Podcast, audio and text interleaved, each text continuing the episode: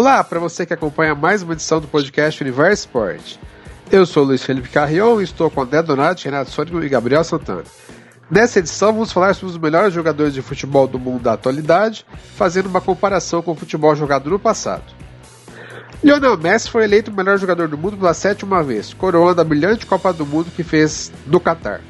Mas outros consideraram que Mbappé deveria ter ganho o prêmio da FIFA, ou até Benzema pela campanha que fez com o Real Madrid na conquista da Liga dos Campeões agora na temporada passada. Pergunto para vocês, meus amigos, é justo que o Messi tenha sido considerado o melhor jogador do mundo depois da Copa do Mundo que fez? Ou outros jogadores mereciam mais o troféu? E, e quem é o principal jogador de futebol da atualidade? Começando com você, Renato. Bem-vindo, companheiro. Um abraço.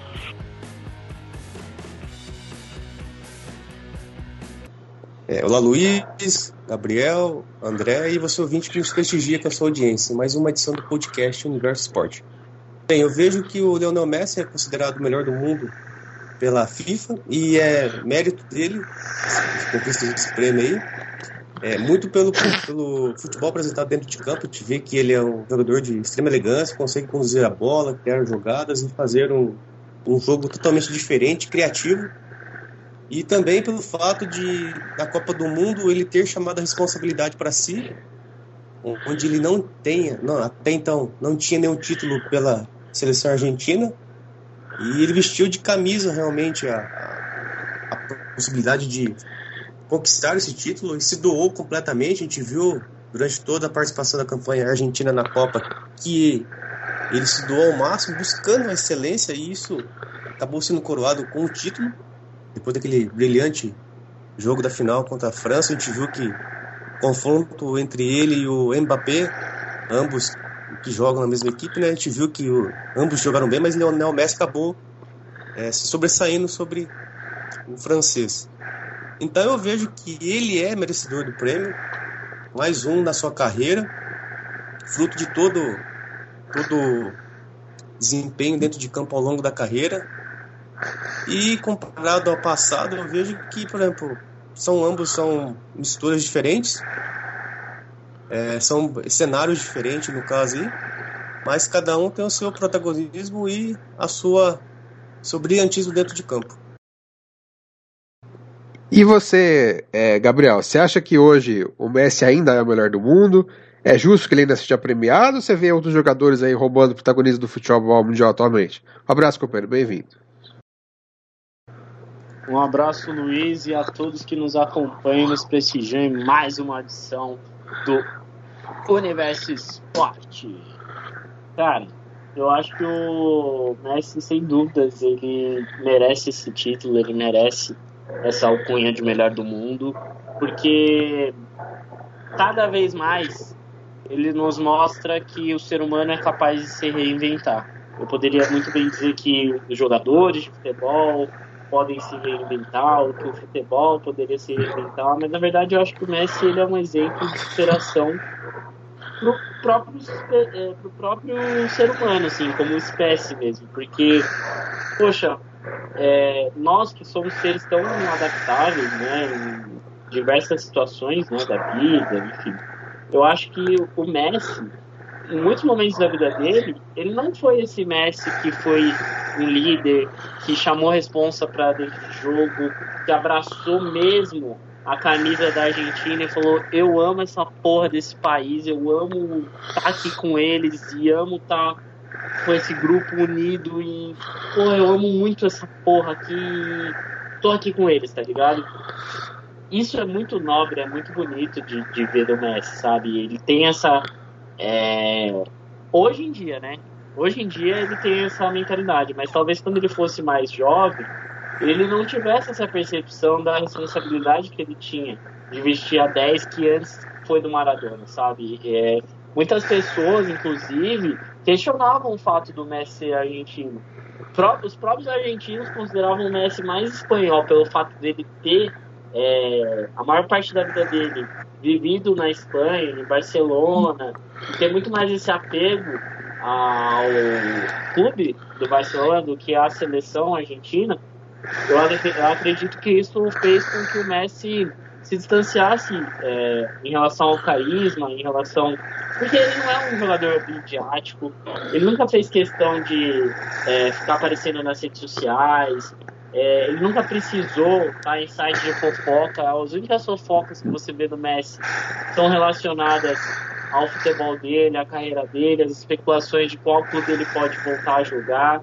Fora isso, ele sempre foi um jogador assim off the light, né? Como diria assim, no, expressão no basquete, eles usam muito, que é aquele cara que não é tão midiático, mas que tipo, ele é muito foda, tá ligado? Ele é muito foda e eu acho que talvez se o Messi soubesse usar é, mais a criatividade dele, soubesse usar a genialidade dele para promover causas sociais ou causas relacionadas a, sei lá, é, o extra-campo, talvez a gente ainda teria ainda mais admiração por ele.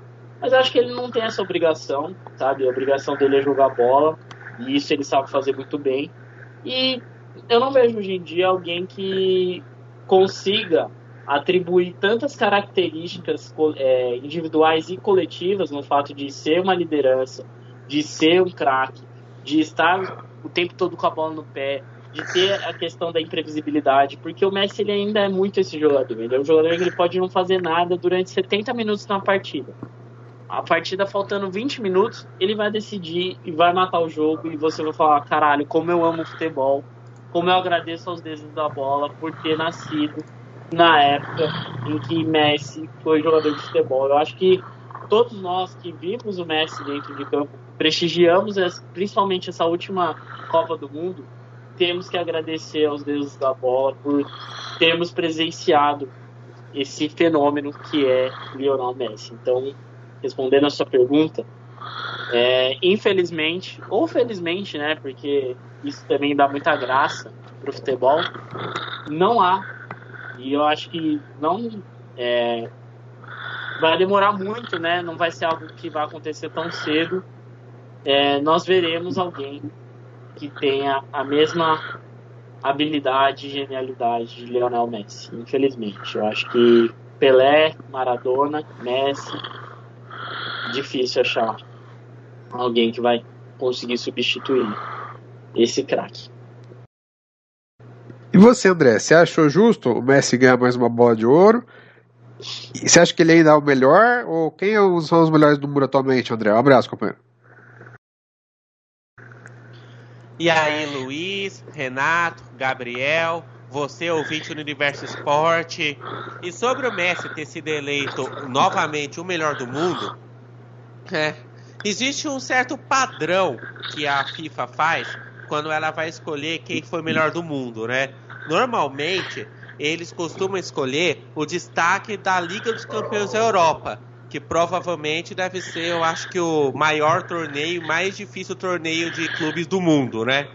Mas em ano de Copa do Mundo, provavelmente para valorizar o próprio produto, eles costumam pegar quem foi destaque na Copa do Mundo para escolherem quem foi o melhor do mundo, né?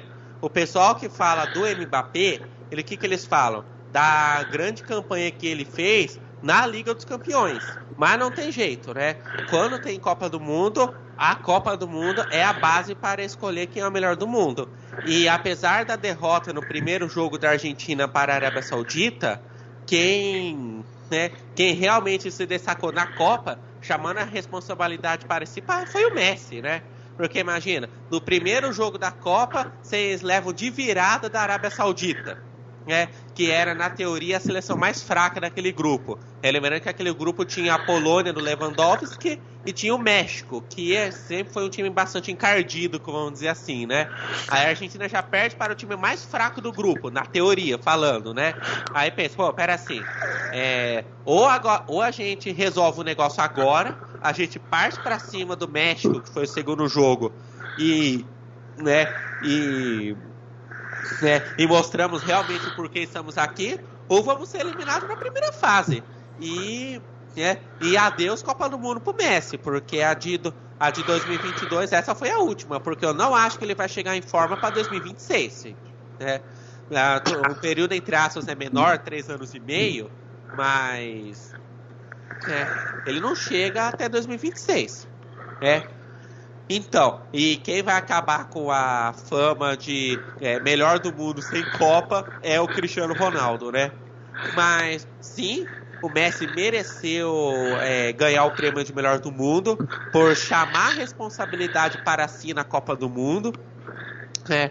partir para o, os dois primeiros jogos, né? E principalmente, como falei, né, nos dois momentos mais críticos que foram após a derrota para a Arábia Saudita e no jogo das quartas de final, quando a Argentina estava ganhando de 2 a 0 da Holanda e nos minutos finais o, a Holanda empatou e sempre enganado, acho que os dois gols foram no acréscimo, me corrija se eu estiver errado, né, que forçou mais uma prorrogação de 30 minutos e ainda por cima ter que ter toda aquela tensão da decisão de pênaltis, né, a, o Messi realmente mereceu o seu melhor do mundo, né? Pelo menos acho que neste ano, né, no, no, em 2022 ele acabou sendo considerado o melhor do mundo, mas como fala, né, pela idade dele e o fato dele não estar tá rendendo o que poderia no Paris Saint-Germain, acredito que o prêmio de, de 2022 seja o último na carreira dele. Nós falamos dessas premiações aí, né, o T-Best da FIFA, a Bola de Ouro, a gente sempre lembra do futebol brasileiro, né? Nós já ganhamos lá atrás com o Kaká, com o Ronaldinho Gaúcho, Ronaldo Fenômeno, Romário e alguns outros craques.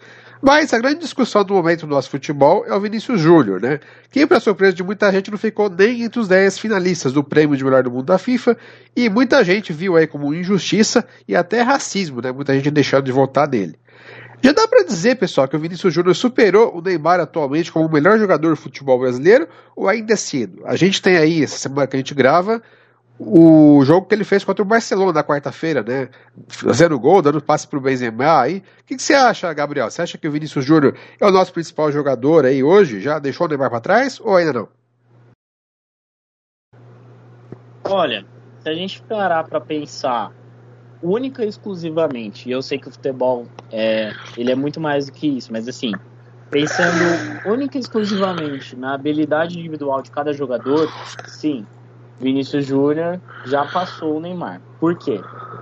Como jogador de ataque é, que sabe aproveitar cada vez mais as é, jogadas de profundidade, tanto na ponta esquerda como até mesmo um centroavante assim que, lógico, no Real Madrid não não faz essa função, até porque nós temos o grande Benzema, mas é, dentro da seleção brasileira, o Vinícius Júnior ele já mostrou que pelas jogadas de lado e pelas jogadas de linha de fundo, assim, mais precisamente, ele sabe muito bem bagunçar a grande e pequena área do adversário. Isso não, não tenha dúvidas. E ele também sabe ter uma visão de jogo muito mais aprofundada do que o Neymar atualmente, tá? Não estou falando ao longo da carreira, mas falando atualmente. Porque o Neymar é sim um garçom, o Neymar é sim um meio atacante, um cara que joga centralizado, que demorou para se encaixar nessa posição que ele sabe é, desempenhar muito bem, né?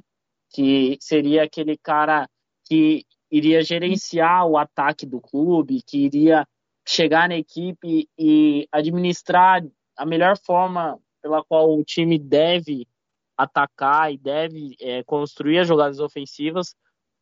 Mas o Neymar, hoje em dia, pelo histórico das lesões, pelo histórico das polêmicas envolvendo né, é, as, as ausências do Neymar em, em, decisões, em jogos muito importantes que é, os times e até mesmo a seleção brasileira, se a gente colocar nesse patamar, precisou. Eu acho que o Vinícius Júnior ele tem um papel de destaque e de expectativa muito maior do que o Neymar. Não só pelo fato de que ah, o Neymar hoje em dia já é um jogador ultrapassado. Não, longe disso. O Neymar ele ainda é craque. Apesar de tudo, ele ainda é um jogador fora da média e o Brasil sente quando o Neymar está ausente. Não tem como. A gente viu isso na Copa do Mundo. O Brasil ele sente um baque quando o Brasil está fora. Quer dizer, o Brasil sente um baque quando o Neymar está fora do elenco, mas se a gente parar para analisar, é, em termos de assim potencial na carreira, tempos de lapidação, de expectativas mesmo, o Vinícius Júnior ele é sim é, maior que o Neymar hoje em dia, porque ele, primeiro, que é mais novo, então ele vai ter tempo de ser mais lapidado, de entender melhor é, o seu protagonismo, e eu acho que isso já tá acontecendo, principalmente no Real Madrid, saca? Tipo, é, eu, nem, eu nem queria ter que usar esse exemplo, mas assim, se você parar pra pensar, os ataques racistas que o Vinícius Júnior tá eh, lidando e que é difícil de lidar e ele não deveria lidar com isso. Eu acho que é um problema que todos nós devemos combater e estar solidari é, solidários à situação do Vinícius Júnior para acabar com isso. Não basta só a FIFA ir lá e ficar com faixinha tipo say no to racism, tipo diga não ao racismo, mas eles não fazem nada. Né? A gente viu esse último episódio envolvendo o Lukaku que foi um absurdo. O árbitro expulsar uma vítima de racismo que estava ali no campo, que não simplesmente reagiu aos ataques criminosos de uma torcida, porque racismo é crime, então os ataques da, da torcida estavam sendo sim criminosos, quem fez isso é um criminoso, e ele vai e expulsa o jogador que estava sendo vítima da situação. E o que aconteceu? Nada. Por mim, todos os jogadores que estavam ali deveriam ter saído da partida. Mas enfim, é, em solidariedade ao Lukaku, é óbvio. Mas enfim, a questão não é essa. A questão é que é um problema que vem sendo recorrente na vida do Vinícius Júnior, que o próprio Vinícius Júnior já declarou em várias entrevistas que, tipo, olha, mano, vocês se incomodam, beleza, eu vou incomodar ainda mais. Porque eu jogo bola e eu vou incomodar com o meu futebol, sabe? Tipo, a, a humildade dele de é, entender que o problema não está nele, obviamente. Mas assim, ele poderia ter uma reação muito mais é, revoltosa, poderia ter uma reação, e seria legítimo, tá? Não estou falando que ele estaria errado se tivesse esse tipo de reação. Eu só estou falando que ele poderia se comportar de uma outra maneira. E, e qual que é a resposta dele em relação a todas essas pressões que ele sente atualmente? A resposta dele é dentro de campo, a resposta dele é tipo, vocês estão incomodados, eu vou incomodar ainda mais.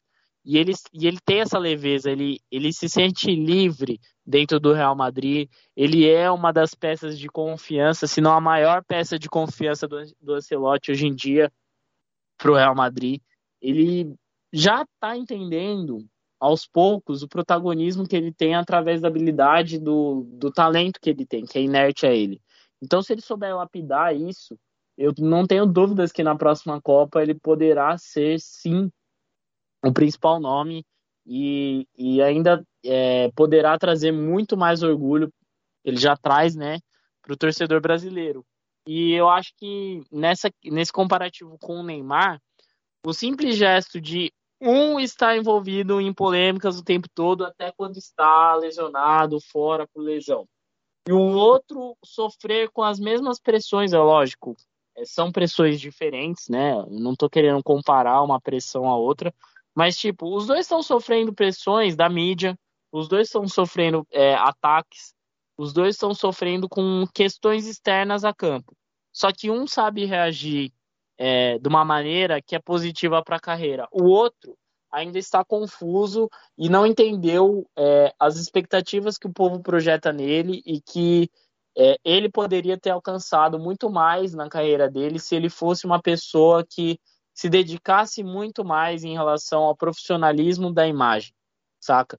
Não só é, falar que, ah, beleza, o Neymar foi lá, fez o treino com a equipe, não falta aos jogos, tal. Cara, isso é o mínimo, sabe? Tipo, isso é o mínimo. Eu acho que se o Neymar tivesse o comprometimento que o Vinícius Júnior tem, a idade que o Vinícius Júnior tem, entender tudo isso, da maneira que o Vinícius Júnior está entendendo agora, ele poderia ter sido o melhor do mundo ó, faz tempo e poderia ter evitado muitas lesões que ele. Porque o Neymar é, é o estilo dele, provocativo, de bagunçar o marcador, de ir para cima, de é, ter jogadas mais é, no meio de campo ali e tal, para bagunçar a marcação, mas, cara, ele não faz isso a favor dele. O Neymar, a todo momento, ele faz esse tipo de jogada em situações que não vai levar nada na, na partida. Tipo, ao invés de ele bagunçar o adversário dentro, pelo menos dentro da área ou perto da grande área, que poderia, né, causar uma falta, um pênalti que seria favorável à equipe, Não, ele quer ficar dando drible no meio de campo, ele quer instigar o marcador, ele cai na pilha fácil. Você pode ver, o, Vinícius Júnior é uma outra notícia que a gente vê dele reagindo a provocações dentro de campo. Porque quando o Neymar é provocado, ele cai muito na pilha. Ele, ele é aquele cara que o zagueiro adora falar no ouvido. O zagueiro adora falar no ouvido do Neymar. O lateral, então, vixi. Porque lateral é uma posição que acontece muito isso, né? Às vezes funciona como terceiro zagueiro e tal, e tá sempre correndo de um lado pro outro. Ixi, o que, o que os laterais devem falar de besteira na, na, na mente do Neymar e ele deve é, absorver é brincadeira. E assim, não que isso seja a culpa do Neymar, mas entender, tipo, olha, você é o protagonista, os caras vão para cima de você, os caras vão querer te bagunçar, vão querer ferrar com a sua mente. Então esteja preparado, saiba ter o emocional controlado. Mas não, né? Enfim, eu acho que o. Respondendo a pergunta, acho sim que o Vini Júnior já ultrapassou o Neymar nessa questão da carreira. É, talvez o nome do Vini Júnior ainda não seja tão forte em relação é, ao do Neymar. Então, eu entendo as pessoas que discordam dessa minha opinião. Você, Renato, como você vê o Vini Júnior hoje? Você acha que é o nosso principal jogador hoje? Sim, Luiz, eu vejo o Vinícius Júnior como um jogador promissor, que vem numa ascendente muito grande. É, desde que ele saiu do Flamengo e foi para, o, para a Europa, principalmente lá para o Real Madrid, é, houve um processo de adaptação, onde ele foi contratado. No início, ele não foi colocado no time titular, ele foi trabalhando, foi treinando, foi ganhando a consistência e sabendo que o futebol brasileiro, comparado ao futebol europeu, é totalmente diferente. É, estilo de marcação, estilo de jogada, cobrança, mídia, imprensa, quer dizer, em todos os aspectos é, há suas diferenças entre Brasil e Europa. E eu acho que esse tempo de, de adaptação foi muito benéfico para ele. E quando ele precisou, o time do Real Madrid precisou dele, ele conseguiu aos poucos ir ganhando seu espaço, demonstrando seu futebol dentro de campo e, consequentemente, foi sendo uma peça fundamental para o time espanhol. É, eu vejo que isso é uma posição muito boa para ele, diante de tudo que tem acontecido, como foi bem citado pelo Gabriel, ele soube agir e sabe até hoje né, a, a importância de como se portar diante das situações. É, ele sabe, ao meu ver, diferenciar o que, que é benéfico e ruim para a carreira dele. Ele sabe tirar de cada situação algo de bom que não vai afetar a carreira profissional dele, até nesse momento que a gente acompanha aqui. É, a gente sabe que todos esses crimes cometidos contra ele é algo inaceitável, mas ele está sabendo agir da melhor maneira, que é demonstrando futebol dentro de campo. E isso é bastante fundamental e eu vejo como uma ascendente muito grande para ele profissionalmente, que se torna um, um, um jogador muito visado e brilhante dentro de campo e, consequentemente, a seleção também brasileira tende a ganhar com isso. A gente sabe que na seleção brasileira também a cobrança é muito grande. É, ele está em processo, ao meu ver, de, de adaptação ao futebol da seleção em si. Mas eu vejo que daqui a alguns tempos ele vai ser e será, com certeza, uma peça fundamental para a nossa seleção brasileira e vai trazer bons frutos para ela. Eu vejo com bons olhos todo esse amadurecimento dele, profissional e pessoal, a gente sabe que ele foi muito novo para a Europa. E até então eu só vejo pontos positivos nessa carreira dele na Europa e, consequentemente, na seleção brasileira. André, eu vi gente dizendo no Twitter, assim, analista de futebol, que que o Vinícius Júnior está jogando atualmente só torna mais absurdo o Tite ter utilizado ele pouco na Copa e aquela substituição que ele fez contra a Croácia, tirando ele no começo do segundo tempo. O que, que você tem a dizer em relação ao que o Vinícius Júnior está jogando atualmente e ele como jogador brasileiro na Europa, André? Podemos dizer que atualmente o Vinícius Júnior é o melhor jogador brasileiro da Europa, né? O, afinal, ó, eu tô, tô dando uma olhada nas estatísticas aqui sobre a Liga dos Campeões.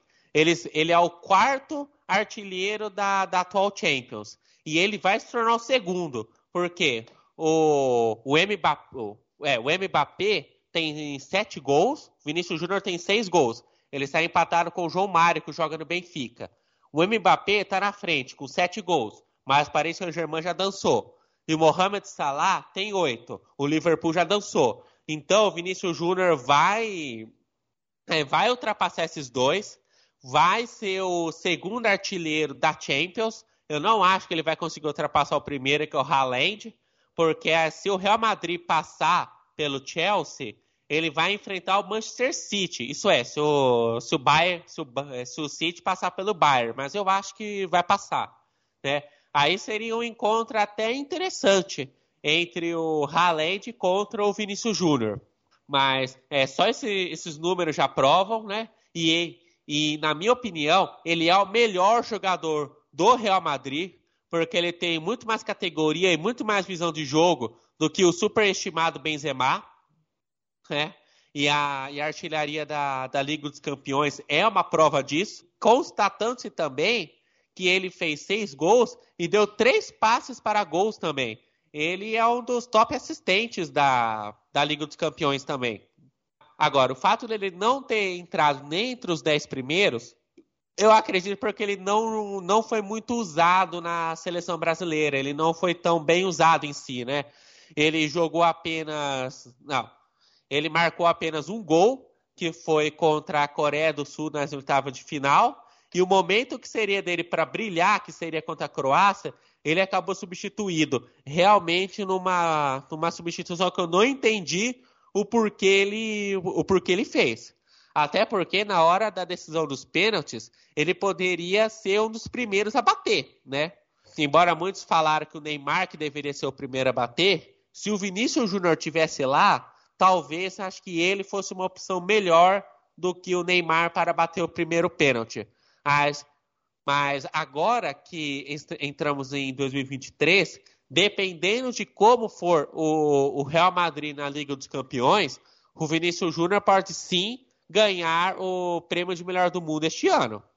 E se ele superou o Neymar, sim, com certeza, porque ele entende a responsabilidade de jogar o, com o manto merengue. O Neymar, ah, o Neymar, ele até entendeu um pouco a responsabilidade do Barcelona, mas eu acho que não, ele não pegou o jeito com o Paris Saint-Germain. Tanto que eu acho que se o Neymar quiser outra Champions, ele tem que sair do Paris Saint-Germain. Para onde ele iria? Sinceramente, eu não sei. Mas acho que se ele quiser outra, outra Champions, acho que ele precisa sair do Paris Saint-Germain, porque ele não tá, sabe, acho que ele não, não tá dando muito certo, né? Os próprios franceses já não estão indo muito com a cara do com a cara dele, né?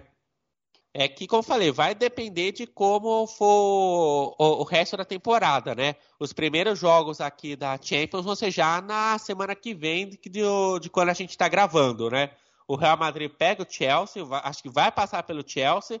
Vai depender de como ele jogar esse, esse resto de, de temporada. E se ele jogar bem, e se o Real Madrid conseguir, inclusive, o feito de roubar o Manchester City, o Vinícius Júnior vira o melhor do mundo. Aliás, na minha opinião, está entre ele e o Haaland para 2023. Acho que está em um dos dois. Um dos dois vai ser eleito o melhor do mundo. Eu não vejo nenhum outro se destacando além desses dois. Obviamente, eu torço para o Vinícius Júnior, né? Porque apesar da, né, apesar da Noruega nunca ter ganho um prêmio de melhor do mundo, né, a Noruega não é um país de muita tradição. Já o Brasil não ganha uma desde o Kaká em 2007, né? Tá na hora de a gente ganhar uma, né? Bom, aproveitando essa conversa que a gente está tendo hoje de melhores jogadores do mundo, né, jogadores habilidosos, eu queria retomar agora o nosso podcast anterior que a gente conversou aí sobre as qualidades do Pelé, né? E falar aí sobre as comparações do Pelé com os outros jogadores, né? Que muitos veículos de imprensa tentam comparar hoje o Pelé ao nosso rei, né? Ou outros jogadores também aí do passado recente, né? Como já compararam o Pelé ao Maradona, é, ao Cruyff também, e alguns Alguns dizem até hoje que o Messi já superou o Pelé, né? Alguns fizeram listas aí colocando, que eu vi, o Pelé como o quarto melhor jogador da história, né? Você acha que, vocês acham que é possível comparar o Pelé a algum jogador do passado ou do presente? Tem algum jogador ao longo da história que vocês acham que chegou perto do que o Pelé já fez, daquilo que a gente conversou no podcast passado? O que, que você acha, André? Olha, eu acho que não. É, Pelé, é, Pelé era um jogador completo é aquele que sabia cabecear de olhos abertos, sabia, é, ele jogava com a cabeça erguida, né? fez mais de mil gols. É, tudo bem, tem o pessoal que questiona esses mil gols, mas né, ó, se a FIFA afirma que ele fez mil gols, então acho que não vejo outra alternativa senão dizer que ele realmente fez mil gols, né? E, e eu não vejo, sabe? Eu não vejo ninguém que chegou perto do, do Pelé. Eu coloco Messi e Cristiano Ronaldo entre os melhores da história, mas eu não vejo ele chegando perto do Pelé. Agora, do passado, eu acredito que talvez os mais que chegaram perto dele foram o húngaro Frederic Puskas e o holandês Johan Cruyff.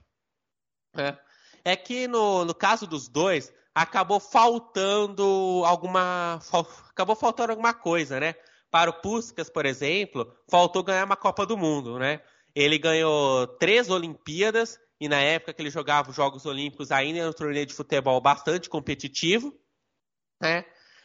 É, no, no time que ele jogava, o Honved da Hungria, ele, né, o, dominou na época o campeonato, não só os campeonatos húngaros na época, mas também os principais torneios europeus da época. Lembrando que a Liga dos Campeões não existia. E é estranho dizer, mas a Hungria era uma potência futebolística. Né? A Hungria era muito forte. Né? A seleção húngara era bastante forte também. E tanto que o, né, quando ele foi obrigado a fugir da Hungria, o, quem, quem o acabou contratando foi o Real Madrid. E ele, junto com o Di Stefano, praticamente destruíram os primeiros times, o, né, as, as, primeiras Ligas dos Campeões, ganhando acho que seis delas seguidas para o Real Madrid. Né? Então acho que a, é, o que faltou para o Puskas foi ganhar uma Copa do Mundo. Mas eu considero o melhor jogador da história, fora o Pelé. Agora, outro que eu considero um grande jogador foi o Johan Cruyff, né? Talvez um dos jogadores mais inteligentes da história, né?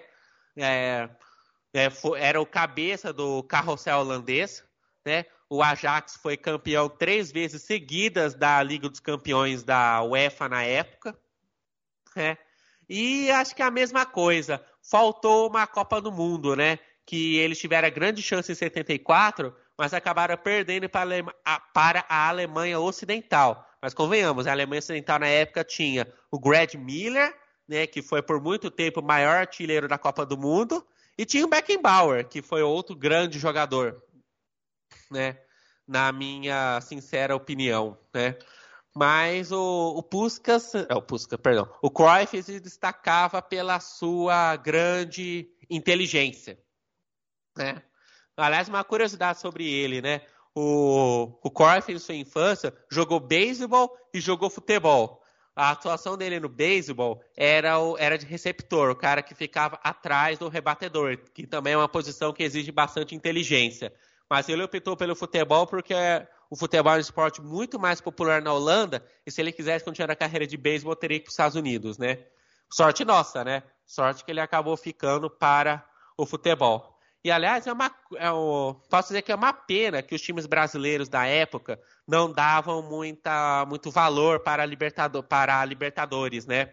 Porque senão, né, poderia ter, enfrenta, é, poderia ter acontecido um enfrentamento entre o Palmeiras de Dudu e Ademir da Guia, que eu considero, acho que naquele momento, nos anos 70, o Palmeiras, o melhor time do Brasil na época, talvez o melhor time da América, enfrentando o. Né, e se levasse na época Libertadores a sério, eles teriam ganho e enfrentado no Mundial de Clubes o Ajax de Johan Cruyff.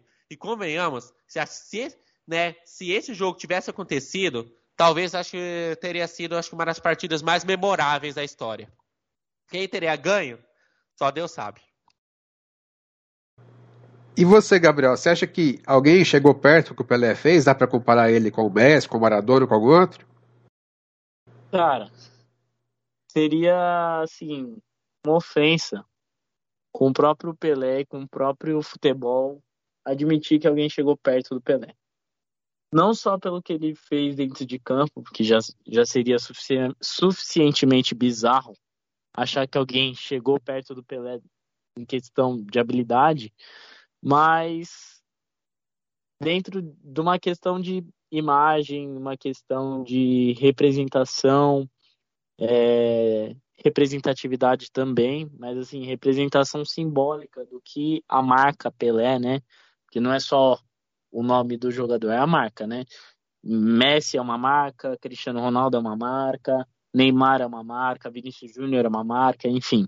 É, quando você associa é, Pelé, você transcende o futebol, transcende o que o jogador fez e transcende também é, a questão da rivalidade, da, de você colocar aquilo que é o melhor, né?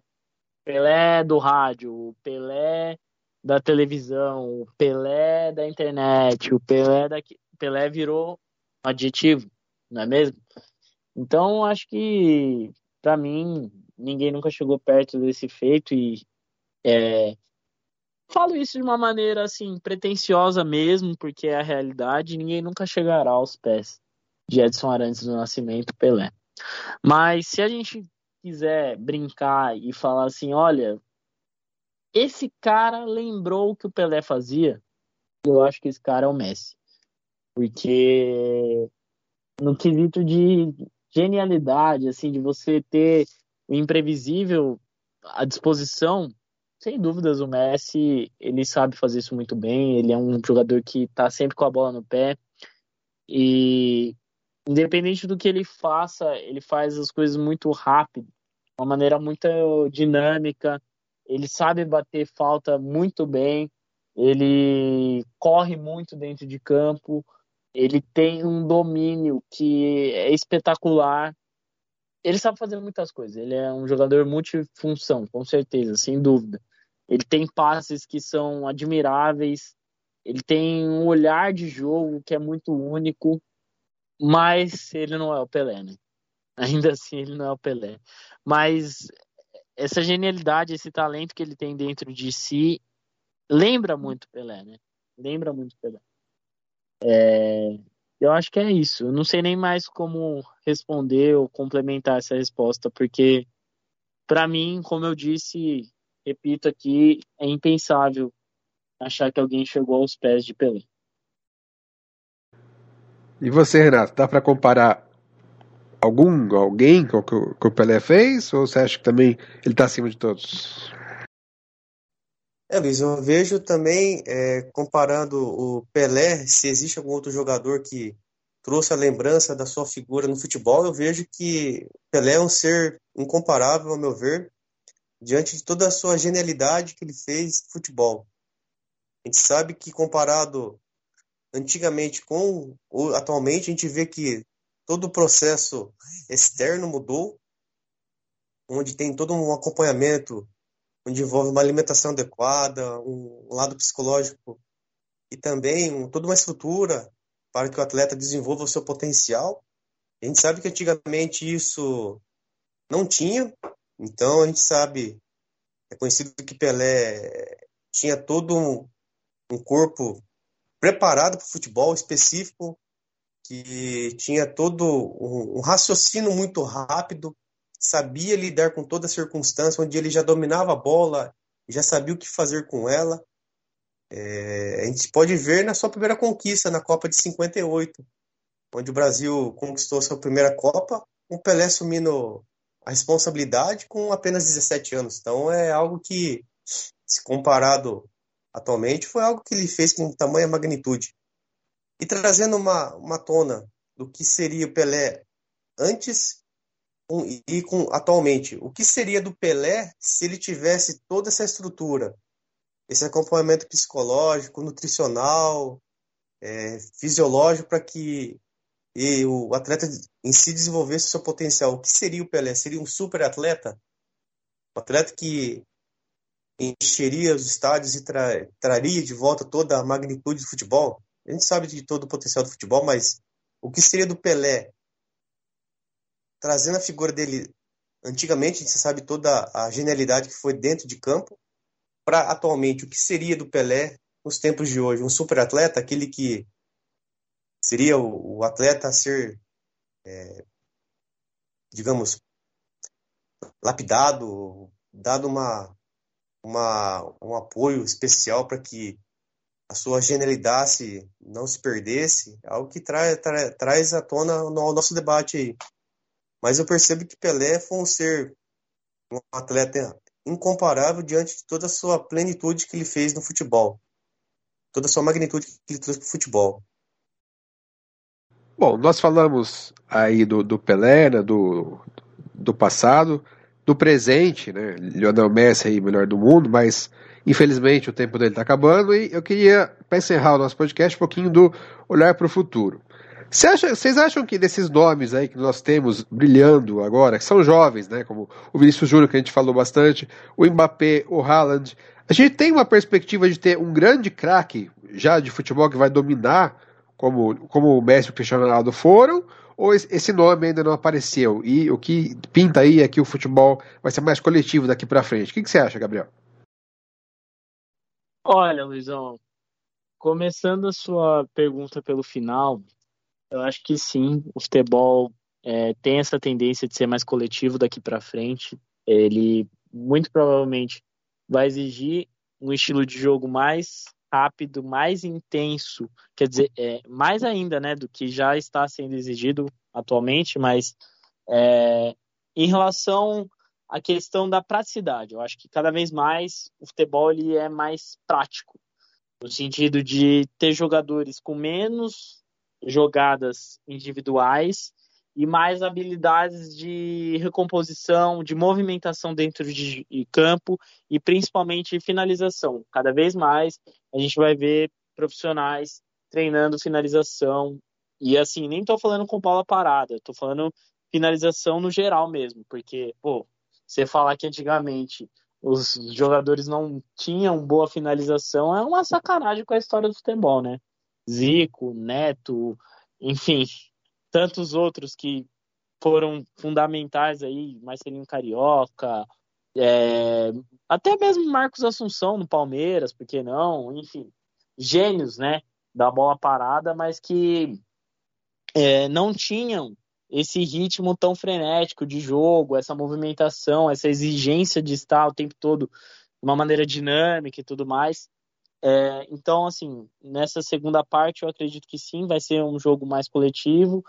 Em relação à primeira é, parte da questão, eu acho que muito provavelmente não que a gente vá ter Cristiano Ronaldo, não que a gente vá ter um Messi e tudo mais, mas eu acho que vai ser muito difícil a gente conseguir ter algo semelhante se a gente tiver esse peso da comparação com esse olhar e essa expectativa. Porque tudo que é novo, obviamente, vai vir com o peso de um julgamento daquilo que aconteceu no passado, só que talvez isso não seja um, tipo, um demérito. Tipo, não é porque é diferente que é pior, saca? E também não vai ser igual. Eu acho que não vai ter um cara que vai fazer mais de 400 gols igual o Cristiano fez em um clube, saca? Tipo, vai ser muito difícil você ter isso. É, ou ter um cara que ganhou tantos títulos individuais e coletivos como o Messi. Eu acho que vai ser muito difícil isso também. Mas se tiver um cara que faça com que nós, amantes da bola, amantes do futebol, voltemos a brilhar os nossos olhos, se tiver um cara, um atleta, que faça com que a gente volte a se apaixonar pelo futebol, que faça com que a gente é, continue sendo um eterno amante do futebol, para mim já vai ter valido a pena, sabe? Então, assim, uns dizem que o Vinícius Júnior, o Rodrigo, ou sei lá, esses caras, esses figurões, né, que a gente vê a nível nacional, porque não, Pedro, Gabigol, é, Hendrick, muitos falam do Hendrick, principalmente, né? Hum. Nessa questão de tipo, não, o Hendrick é muito fera e ele vai ser o melhor do mundo e tal. E tomara que seja, eu torço muito pro, pro Hendrick. É, o pessoal sabe que eu não sou palmeirense, muitos sabem até o time que eu torço, que eu torço. E, e assim, até é contraditório. Nossa, meu Deus, mas ele torce pro time tal, tá torcendo pro Hendrick. Cara, eu torço porque eu sei separar a rivalidade do meu time com a questão pessoal profissional do atleta. Lógico que eu torço pela, é, pelo sucesso da carreira do Hendrick. Ele é brasileiro acima de tudo. Ele vai poder servir a minha seleção e, e também, antes de tudo, ele é um ser humano que veio de uma origem muito humilde, que eu respeito demais, admiro demais a batalha do pai dele para conseguir ter realizado o sonho do filho de jogar futebol. E assim, é, é uma baita de uma história profissional que eu espero que se concretize. Mas eu não posso falar que ele vai ser igual ao Messi, que vai fazer algo parecido com o que o Cristiano Ronaldo fez, ou que vai ser um grande é, gênio da bola. Não, não sei, não posso afirmar. Mas que ele tem o talento e tem potencial, tem. Assim como o Vinícius Júnior, assim como o Rodrigo, assim como o Pedro, assim como os demais que eu citei aqui. E você, André, como você imagina o futuro do futebol? Olha, eu não estou imaginando o futuro do futebol com, com um grande jogador dominando é, o futebol em si e ganhando vários prêmios de melhor do mundo seguidos, como aconteceu com o Messi e com o Cristiano Ronaldo. Eu estou achando que o futebol vai voltar para uma situação talvez igual à do, dos anos 90, início dos anos 2000, quando era um trans, né, quando era um jogo mais coletivo e que cada ano um, um, jogador ganhava o prêmio de melhor do mundo, né? Até porque é casos como Messi, como Cristiano Ronaldo, como Pelé, mesmo, né? Como Puskas ou como Johan Cruyff, do, falando dos que eu citei também, eles são casos raros, né? Não são, né, não são aqueles jogadores que aparecem a todo momento. É. Aliás, todos os esportes são assim, né? É, todos os esportes, sempre às vezes, tipo, tem um ou dois que se destacam, mas às vezes, é, em alguma geração, um deles acaba realmente se destacando bem mais do que os outros, né? Mas, como falei, né? O futebol é um esporte mais coletivo, né?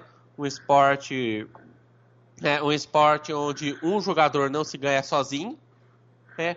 Até porque se fosse assim, a Polônia teria sido campeã da Copa, já que eles tinham o melhor do mundo, né? Mas eles, na, eles não passaram das oitavas de final, né?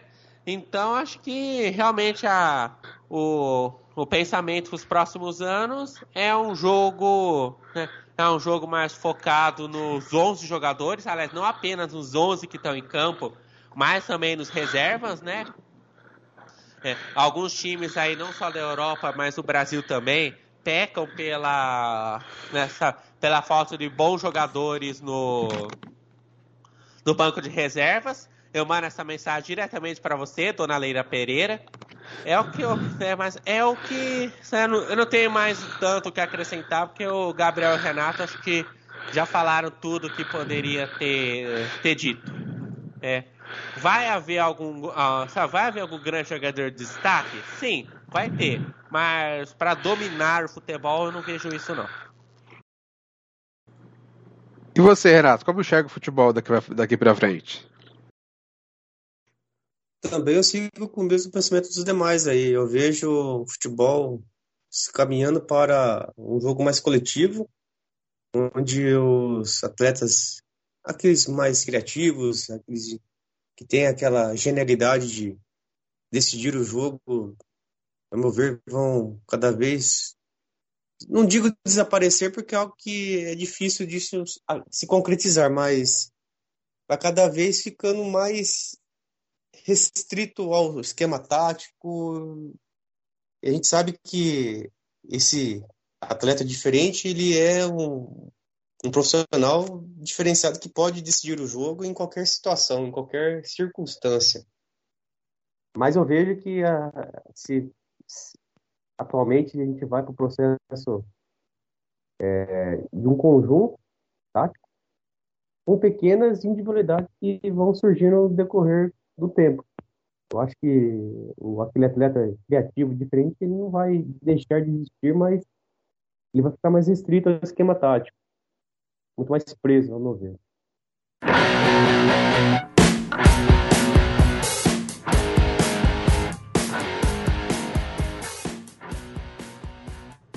Muito bem, com isso encerramos aqui mais uma edição do podcast Universo Esporte. Eu sou o Luiz Felipe Carrion e estive na companhia de André Donati, Renato Sônia e Gabriel Santana. Lembrando que você ouve o nosso podcast no Spotify e no site universosport.com.br. Tem alguma sugestão de pauta pra gente? Envie um e-mail para universosportbauru.gmail.com Muito obrigado pela sua companhia e até a próxima edição. Um grande abraço a todos e até a próxima.